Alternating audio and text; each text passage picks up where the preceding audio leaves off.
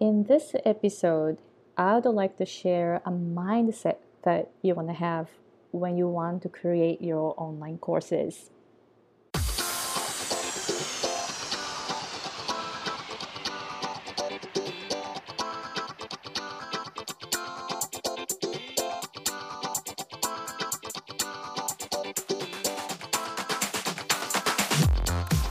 Hey guys, it's Aiko with Schwa Girl.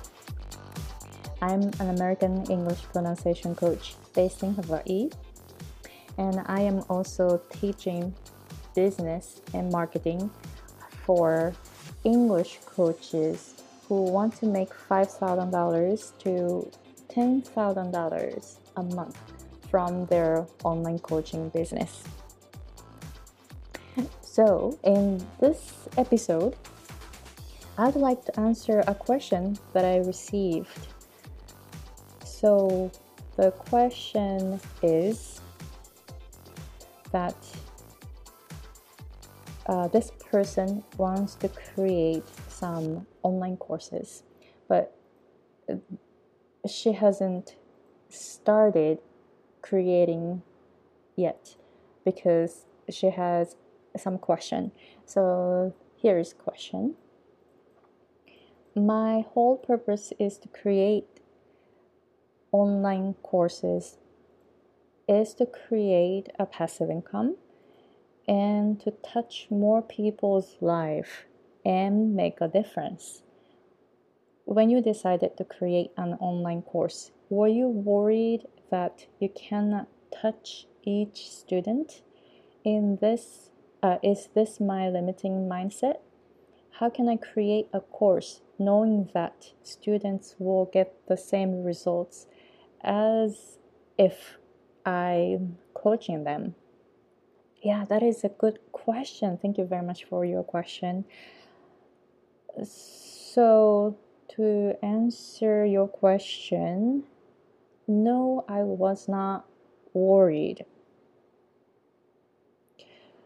Um, so, right now, I have five courses released on Udemy and Teachable.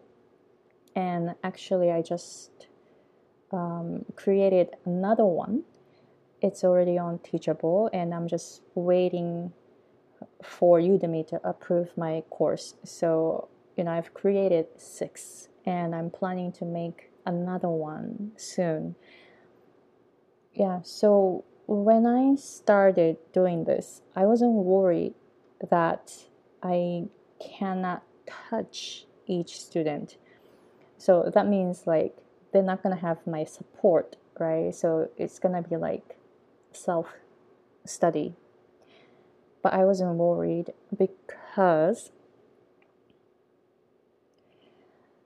creating online courses this way without any of my support that means I'm not using my time, right?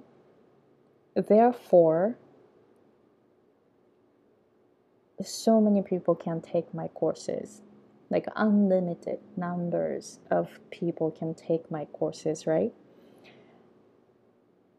So that way, people who are not able to take my private coaching or group courses at high prices are able to take online courses at cheaper price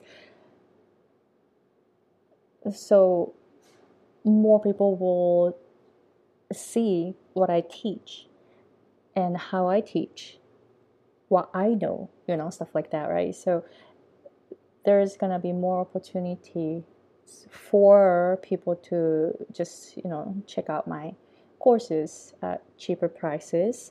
So I wasn't worried that you know I cannot connect with each student. And also people who paid and took my online courses and got to know how I teach and they got to um, you know, they they started wanting to take lessons directly from me, they contacted me directly. So I have clients,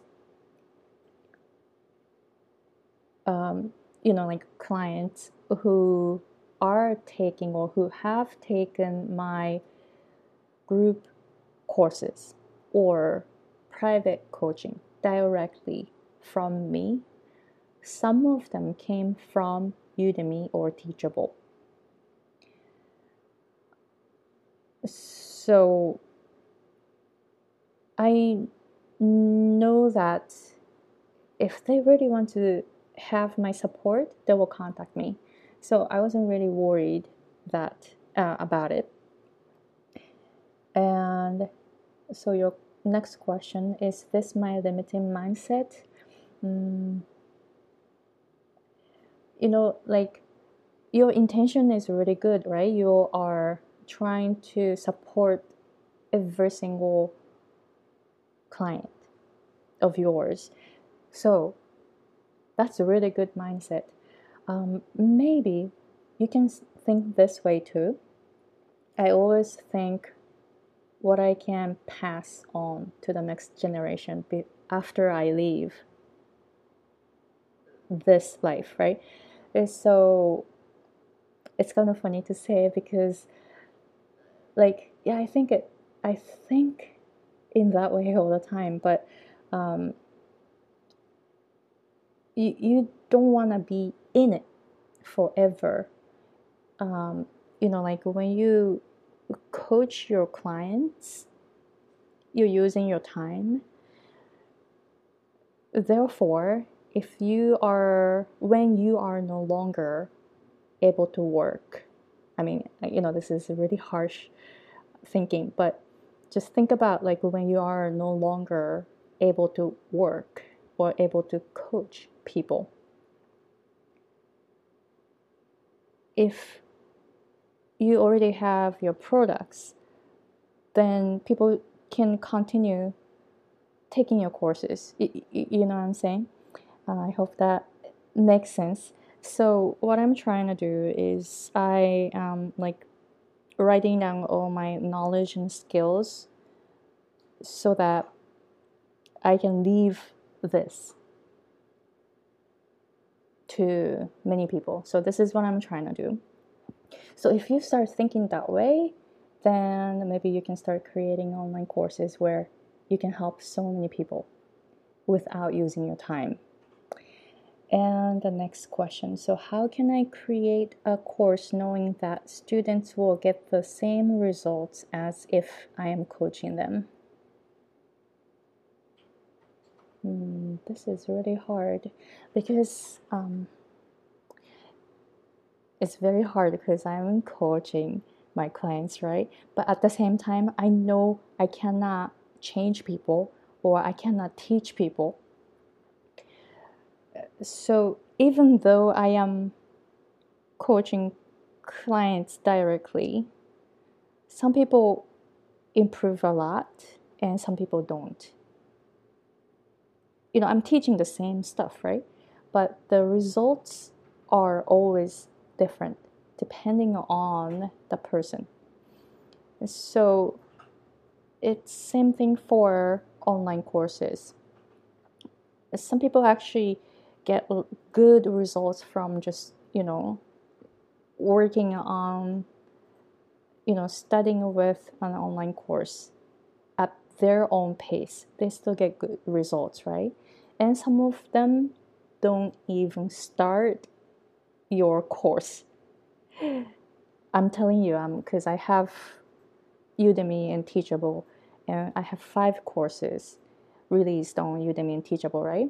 So I can see, mm, you know, where my students at, and a lot of people haven't started my course at all. I can see like, oh, this person finished 100%.